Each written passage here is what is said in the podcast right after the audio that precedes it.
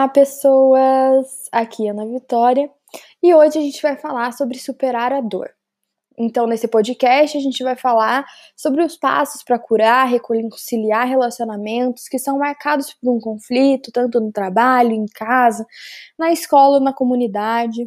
A gente também vai ter uma noção sobre a energia da empatia, compaixão e a presença sincera é, necessárias para que essa cura aconteça. Né? A habilidade da comunicação não violenta acaba tornando possível para alcançar essa paz duradoura e até prevenir problemas. Então, bora lá, vamos se juntar nesse diálogo e entender um pouco mais sobre essa questão de superar a dor. Bom, gente, como a Ana disse, o tema do nosso CNV podcast de hoje é superando a dor. Mas, antes de começar, eu não posso deixar de me apresentar para vocês, né? Bom, gente, eu sou nova aqui, meu nome é Denise Miquelon. É, recentemente entrei no projeto da CNV Podcast por um convite feito através da Ana e da Giovana. Então, a partir de hoje, eu vou estar tá aqui participando com vocês do podcast, ok? Então, bora lá? Marshall traz no seu livro Vivendo a Comunicação Não Violenta, é, dentro da questão sobre a cura e superar a dor, ele fala sobre a maioria pensar que é preciso entender o passado para se obter uma cura e que você tem que contar uma história para entender o que aconteceu. Mas ele fala que isso é uma confusão sobre entendimento intelectual e empatia. Né? É através da empatia que você vem a cura. É, contar uma história realmente vai possibilitar o entendimento intelectual da razão porque alguém fez o que fez, mas isso não é empatia, segundo ele. E não leva a uma cura de fato. Então, na verdade, recontar a história pode acabar aprofundando a dor. E é como reviver essa dor. É importante a gente falar sobre aquilo que a gente sente, sobre as nossas necessidades e os nossos pedidos diante daquela situação conflituosa, é, que pode ter vindo de um passado. Né? Então, o Marshall fala sobre não trazer essas questões, é, exemplos, é, questões muito é, minuciosas, de questões do passado, para resolução desse conflito. Para ele, é interessante que a gente fale sobre aquilo que a gente está sentindo no momento, aquilo que a gente gostaria de resolver naquele conflito, né? As nossas necessidades diante daquilo e nosso pedido diante disso. E aí a gente entra na questão da cura, né? Que se dá com o primeiro passo da conexão empática. E é nesse momento que seja tanto o objetivo de nos curar ou de ajudar alguém a se curar, é interessante a gente colocar o foco naquilo que está vivo agora e não no que aconteceu de fato no passado. É, é preciso falar sobre o passado, mas focar no que está vivo agora. E o primeiro estágio da cura implica em sentir empatia pelo que está vivo agora em relação ao que aconteceu. E nesse primeiro passo de conexão empática, é o que Martin Buber chamou de dádiva mais preciosa que o ser humano pode dar ao outro, a presença. E Marshall fala sobre a questão de ajudar o outro a se curar, e ele, no papel dele, como dentro da comunicação não violenta, como mediador, ele fala sobre estar inteiramente presente é, e muitas vezes seja ser necessário jogar toda aquela formação clínica, todos os diagnósticos, todo esse conhecimento breve sobre os seres humanos e o seu desenvolvimento. E tudo isso é, oferece um entendimento intelectual, mas acaba bloqueando a empatia. E ele fala sobre é, sentir a empatia ser parecido com o surf. Você tenta prestar atenção na energia da onda, tenta ouvir o que está vivo agora, tenta acompanhar o ritmo da vida que essa que essa pessoa, né, que essa pessoa está passando. E às vezes só de olhar para o chão é possível que a atenção para isso acabe se distraindo com outras coisas em vez de olhar a pessoa. E é por isso que muitas vezes existe uma, uma confusão entre aquilo que é empatia e aquilo que é piedade. E então a gente vai entender agora um pouco mais e esclarecer essa diferença sobre empatia e piedade. Quando é, a gente tem esses sentimentos fortes dentro de, da gente é, e a gente acaba tendo apenas consciência sobre eles, mas já fala que isso é piedade e não é empatia. Então, por exemplo, pensa que você está sentindo alguma dor no corpo, uma dor de cabeça, é, ou uma dor de dente, e foi lá e pegou um bom livro. E com isso, você pode pensar o que aconteceu com a sua dor. Provavelmente você não notou mais ela, mas a dor estava lá. Quer dizer, o problema físico não mudou, mas você não mudou. Ou seja, você saiu para fazer uma visita. E isso é empatia. Você foi visitar esse livro. Então, na empatia, é, nós estamos é, com os sentimentos dos outros. Mas isso não significa que a gente sinta, né? Que a gente sinta esses sentimentos. Nós estamos com eles enquanto outros têm.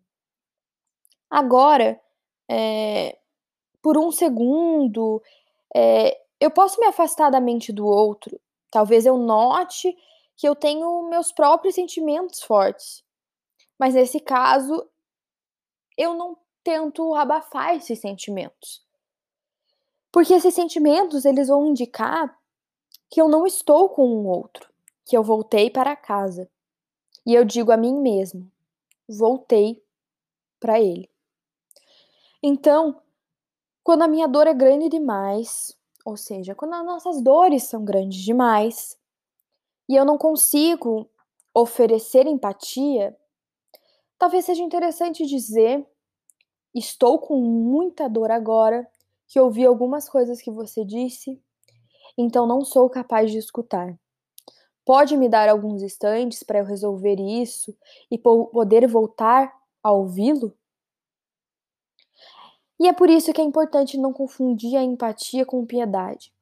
Porque quando alguém sente dor e eu digo: Ah, entendo como se sente, me sinto muito mal por isso, acaba afastando dele o fluxo e volto a atenção toda para mim.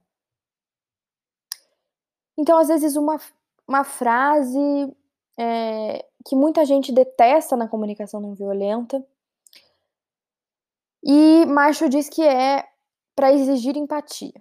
E essa frase é assim: aprender a gostar da dor do outro. E ele fala, leva um questionamento de por que, que ele usa uma frase tão doentia, né? Então ele fala que quando ele costumava ir a São Diego visitar uma amiga, ela ligava e dizia para ele: "Venha brincar com a minha dor". E ela sabia que ele entendia o que ela queria dizer. Né? Ela estava é, morrendo em decorrência de uma doença muito dolorosa e dizia que o que mais fazia piorar era ter que lidar com as reações dos outros à sua dor. A reação deles é, era vinda de um coração bondoso e compassivo, mas criava um problema tão grande para ela que essa amiga preferia ficar sozinha com a própria dor e ter que acabar cuidando dos outros à sua volta. E ela dizia: Por isso gosto de ligar para você, Marshall, porque seu coração é muito frio. Você é um filho da mãe desgraçado. Sei que posso conversar com você e você não vai dar a mínima a ninguém que não seja você. Então ela sabia que Marshall conseguia entender a comunicação não violenta idiomática. E sabia que ele considerava isso um prazer, no sentido de que, estando os outros sentindo dor ou alegria, quando eles estavam presentes diante daquele determinado sujeito, isso que era o precioso. E Marshall falava que é claro que ele preferia que sentissem alegria mas o precioso mesmo era estar lá, né? É importante estar com aquela pessoa. E com o que estiver vivo dentro dessa pessoa. era isso que a amiga dele queria dizer com o brincar com a minha dor. E agora a gente vai falar sobre os passos para empatia. E Marshall falava que o primeiro passo para empatia era a presença, exigir a presença, né? Um foco no que está vivo no outro naquele momento, nos sentimentos e necessidades daquela pessoa. O segundo passo exige confirmar as coisas é, com ela para se assegurar de que você está se conectando ao que ela sente e precisa. Os dois passos que a gente está falando agora, eles podem ser cumpridos em silêncio. Estar presente por inteiro, colocar atenção nos sentimentos e nas necessidades do outro. Também a gente pode verificar o nosso entendimento verbal, é, repetindo em voz alta quais sentimentos e necessidades a gente percebe na fala do outro. Então, vamos lembrar é, de que intenção é criar empatia e não praticar a técnica mecânica, né? Então, essa é uma questão interessante de se pensar. É, a razão de verificar em voz alta é ter certeza de que estamos nos conectando com o outro. A gente não quer que ele ache que a gente está ali usando algo nele. Então, assim, a gente faz de um jeito é, que revele que a gente não tem certeza de que está inteiramente conectado e que, e que a gente gostaria de confirmar o que é real para ele naquilo que ele disse. A outra condição que é bom fazer uma verificação, é, mesmo que a gente já tenha bastante confiança no que a gente tem ouvido, é importante quando sentimos que o outro realmente se tornou vulnerável ao dizer o que disse. Então a gente pode supor que se a gente estivesse naquela posição, a gente gostaria de alguma confirmação do que a gente compreendeu, né? Que fôssemos compreendidos. Essas são as duas únicas condições é, que a gente deve permitir e transmitir a empatia em voz alta e não em silêncio. O terceiro passo é, para transmitir empatia é estar com o outro até que ele dê sinais de que acabou. Então é importante você ficar atento, né? Porque com é, muita frequência as primeiras mensagens que a pessoa é, nos dão são apenas a ponta daquele iceberg. Ainda a gente não chegou lá no fundo. Então, há alguns sinais que nos ajudam a determinar se já terminamos, né? Se já terminou essa empatia. Um deles é o alívio que se pode sentir nelas. A empatia ela é algo muito prazeroso. Então, é, se receberem a empatia é, de que precisam, é possível a gente perceber aquela sensação de alívio, inclusive no corpo dessas pessoas. Qualquer um na sala, quando você também será capaz de senti-lo. Outro sinal é que com frequência elas param de falar. E aí a gente entra no quarto passo, que só acontece depois do alívio. Durante o processo de empatia, se toda vez que, por exemplo, eu entender algo, eles responderem sim e blá blá blá blá, blá continuarem, esse é um sinal de que vocês precisam de mais empatia. Então precisa ser mais empatia. E quando sente esse alívio de atenção e é possível ver é, que param de falar, a probabilidade é de que tenham recebido a empatia de que necessitam. Mas sempre é bom verificar de novo, perguntando, por exemplo, há mais alguma coisa que você gostaria de dizer? E Marshall fala que aprendeu a ser muito lento ao voltar a atenção deles para o Marshall. Então, para ele não faz mal verificar mais uma vez. E essa questão ajudaria se as pessoas é, com que fazemos, o, por exemplo, o nosso trabalho de empatia soubessem dizer acabei. Mas na maioria não, não sabe e isso não se cabe ali né, na maior parte do tempo, mesmo depois da empatia, elas querem outra coisa. E aí a gente entra no nosso quinto passo, que, portanto, é mostrar empatia por seu pedido pós-empático. Ou algo mais que queiram. Esse pedido pode ser de informações sobre como nos sentimos depois de ouvir o que disseram, mas principalmente quando ficaram muito vulneráveis. Então é algo muito humano querer saber aquilo que a gente ofereceu é, de afeto ao outro. Ainda assim, muita gente não sabe pedir isso. Portanto, se depois da empatia, empatia a gente consegue ver que essa pessoa fica olhando, é, é melhor acabar perguntando. Por exemplo, gostaria de saber o que sinto sobre o que você disse? Às vezes confirmam, às vezes, muitas vezes não querem nem saber. E além de desejar informações, né, sobre como se sente a pessoa que está dando essa empatia, às vezes o pedido pós-empático é de algum tipo de con conselho para satisfazer melhor suas necessidades. Então, na hora de aconselhar é, alguém, nunca dê o conselho a menos que receba uma solicitação por escrito com firma reconhecida em cartório, como brinca Marshall. Então verifique três vezes se essa pessoa quer mesmo um conselho. Porque quase sempre a primeira reação é pular a empatia e ir direto para o conselho. Essa é uma questão muito importante, porque a gente precisa primeiro verificar se ocorreu uma empatia de fato e verificar se essa pessoa de fato gostaria de um conselho, antes de já sair correndo, pulando o passo da empatia e dando conselho para essa pessoa que muitas vezes pode ser que ela nem queira. Os quatro estágios da cura é o que a gente vai falar agora. Então, o primeiro estágio da cura é a empatia. E Marshall fala que nesse primeiro estágio da cura, que é dar empatia a alguém de que precisa dessa empatia, há três maneiras de se fazer isso. É possível dá-la como um terceiro, representar o papel da pessoa envolvida ou levar aquela pessoa é, e oferecer pessoalmente essa empatia. O segundo estágio da cura é o luto na comunicação não violenta.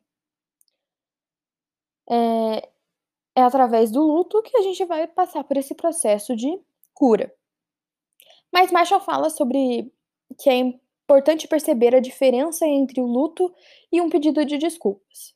Para ele, um pedido de desculpas é um ato muito violento é violento tanto para quem recebe quanto para quem faz. Para ele é, um, é mais trágico ainda que as pessoas que recebam geralmente gostem dele, mas foram viciadas pela cultura em querer que quem se desculpe sofra e que fique cheio de ódio de si mesmo. Mas a verdade é que as pessoas nunca pediram, é, nem desejariam receber desculpas se tivessem passado pelo luto sincero. E é por isso que é importante a gente entender com atenção a diferença entre luto e pedido de desculpas. Para Marshall, as desculpas se baseiam num julgamento moralista de que, por exemplo, fiz algo errado e que eu devo ser punido por isso, né? Devo de fato me odiar pelo que eu fiz. E isso é diferente do luto. O luto não se baseia em julgamentos moralistas e sim em julgamentos a serviço da vida. E Marshall pergunta: satisfaz minhas necessidades? E ele diz: não. Então qual necessidade falta satisfazer? Quando a gente está em contato com as nossas necessidades insatisfeitas, a gente não sente vergonha, culpa, raiva de nós mesmos, nem a depressão de quando pensamos que fizemos algo errado. A gente sente tristeza, tristeza profunda, frustração, mas nunca depressão, culpa, raiva ou vergonha. Esses quatro sentimentos, eles dizem sobre é, fazer julgamento moralista no momento em que é, os vivenciamos. Eles são resultado do pensamento que está na base da violência no nosso planeta. E Marshall fala que fica contente de ter esses sentimentos. Porque quando ele está pensando de uma maneira que acredita que sustenta a violência em nosso planeta, ele quer transformar esse pensamento o mais depressa possível. E é nesse segundo passo que é importante mostrar o luto, não pedir desculpas, apenas mostrar o luto que está sentindo no momento. O terceiro estágio da cura é reconhecimento das necessidades passadas. Bom, o primeiro estágio a gente falou sobre empatia, o segundo estágio a gente falou sobre luto, e no terceiro estágio agora a gente fala sobre reconhecer essas necessidades passadas. É nesse momento de reconhecer as necessidades passadas que a gente vai tentar entender aquilo que a gente sente, aquilo que a gente precisa e necessita através daquilo que aconteceu no conflito passado. A gente vai reconhecer quais são essas necessidades e tentar trazer para essa resolução de conflitos. O quarto estágio da cura é o que Marshall chama de empatia reversa. É quando a gente vira a empatia ao contrário. É muito importante que nesse último estágio do processo da cura, que é alcançar a empatia pela pessoa que estimulou a dor no outro, aconteça quando a pessoa magoada estiver de fato pronta para transmitir empatia. Quase sempre, quem passou por um sofrimento já deve ter ouvido de alguém. Você deveria demonstrar empatia pelo outro. Se o fizer, se sentirá melhor. Marshall acredita que isso seja verdade, que a cura é profunda quando a gente consegue sentir empatia pelo outro de fato, é, com a pessoa que nos machucou. Mas Marshall também fala que pedir a essas pessoas que façam isso antes de receber a empatia de que precisam é mais uma violência contra elas. Então, por isso, é importante, é, para alcançar essa cura, sentir de fato a empatia por quem é, nos provocou e nos levou a essa dor. Mas é importante, primeiro, receber essa empatia, receber toda essa empatia de que precisa, para depois poder oferecer de fato uma empatia a essa pessoa que estimulou a dor. Agora passo a fala para Denise, que é uma nova participante, integrante é, da equipe do CNV Podcast. Ela vai dar continuidade a essa outra etapa desse podcast de hoje. E mais para frente, conversamos um pouco mais. Bom, após Marshall finalizar os quatro estágios da cura, ele levanta uma questão muito interessante, que é a questão do processo versus mecânica e a prática da CNV. Mas como assim processo e mecânica? Bom, gente, é muito comum no início das práticas da comunicação não violenta que toda técnica fique mais mecânica. Mas como assim? Bom, nós temos a tendência de seguir passos à risca, tudo muito mecânico. Como? Pensamos percebemos e que estamos sentindo e logo depois expressamos com toda aquela técnica que aprendemos.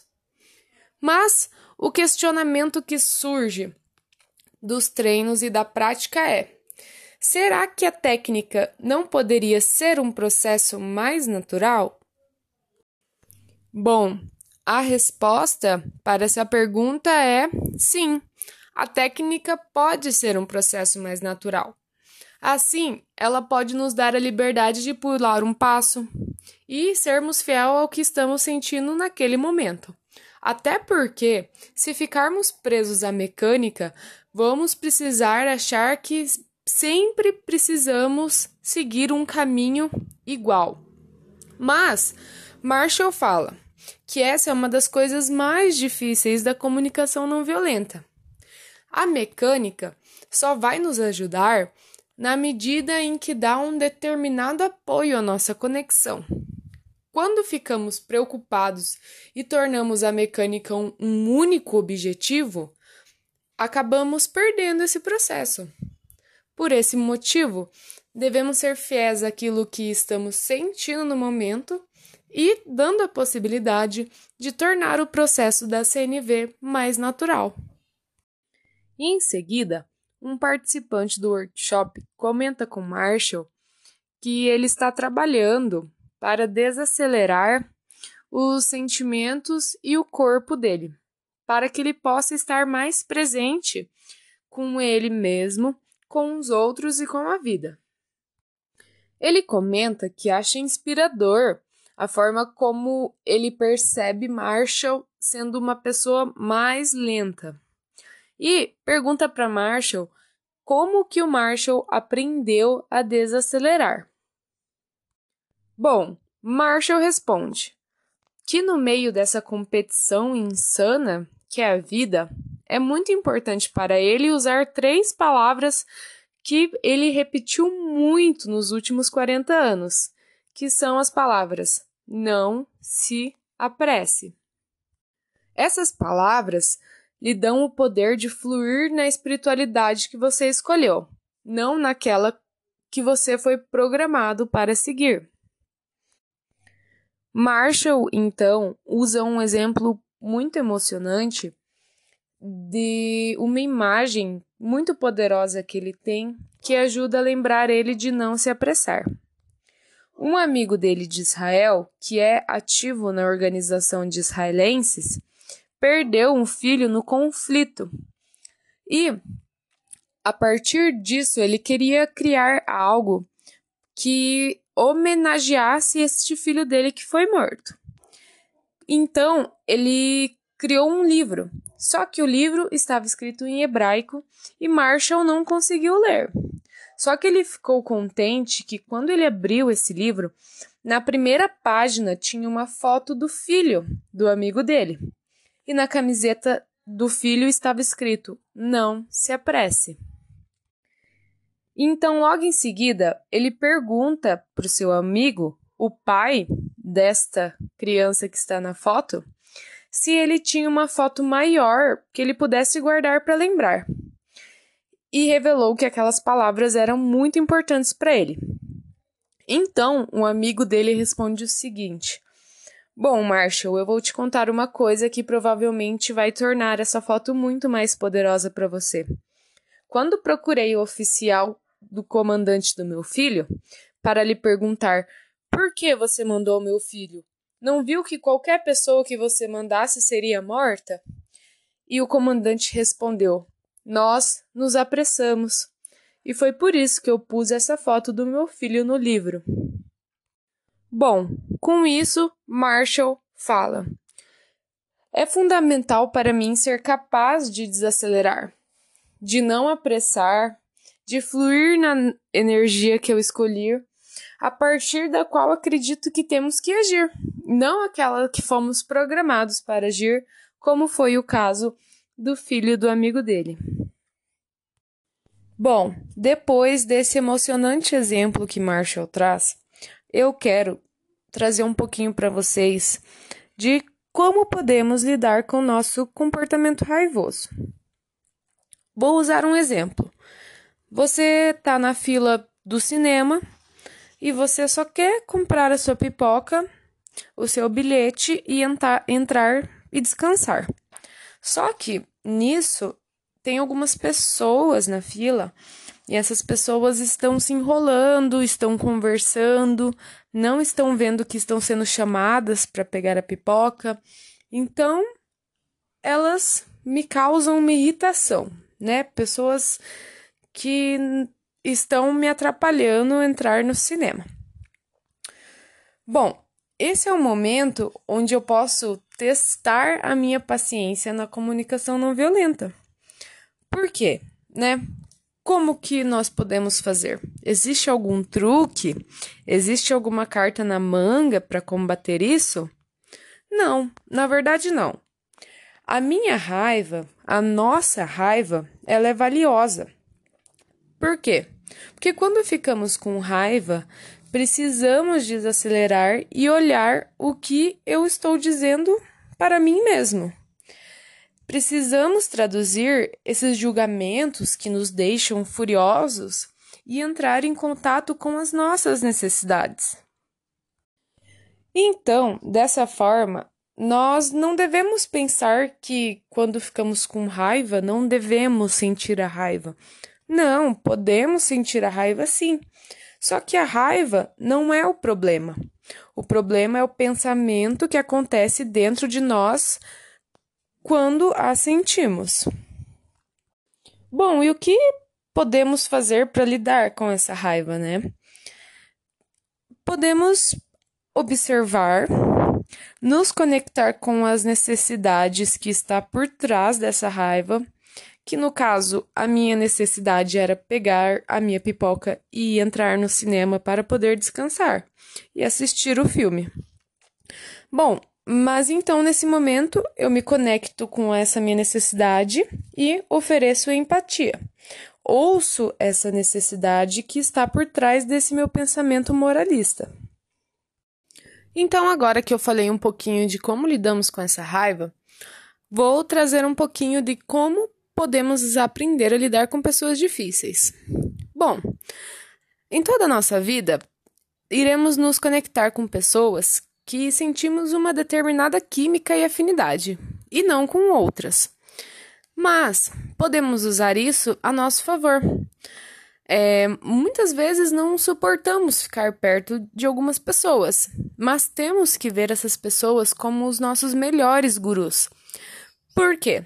Porque elas nos ensinam o que, dentro da gente, torna difícil ver a energia delas. Então, com isso, nós podemos aprender tudo o que está impedindo a gente de nos conectarmos com essas pessoas, com essa energia. Então, é, a gente pode levantar o questionamento: o que essas pessoas fazem que me leva a julgá-las? Primeiro, vamos deixar claro o que fazem. Depois, ter consciência de como julgo aqueles que me despertam tanta raiva. E por último, é olhar através desse julgamento qual necessidade que não foi atendida. Com isso, podemos nos lembrar da empatia e tentar analisar o que está vivo nessas pessoas quando elas fazem isso. E não deixar de esquecer que essas pessoas que nós não suportamos são os melhores professores de comunicação não violenta quando nos deparamos com elas e fazemos esse exercício de empatia com elas. Bom, então, é, após esse tema da raiva, Marshall traz um tema muito interessante que também é o tema raiva da mãe. Neste tema, no livro Vivendo a Comunicação Não Violenta, Marshall é, convida um participante para assumir um papel de filho e o Marshall vai assumir o papel da mãe deste participante. Esse participante começa se queixando que sente uma raiva da mãe pelo fato da mãe ser uma pessoa que reclama muito da vida, que é pessimista, que está sempre se queixando. E que essa não é a mesma visão de mundo que ele tem. Mas, nesse momento, nós podemos ver é, muito além de como eu falei antes, da prática das técnicas da CNV, nós podemos ver qual que é o papel do acolhimento e do papel de, do Marshall ecoar as coisas que o, o participante estava falando para ele mesmo.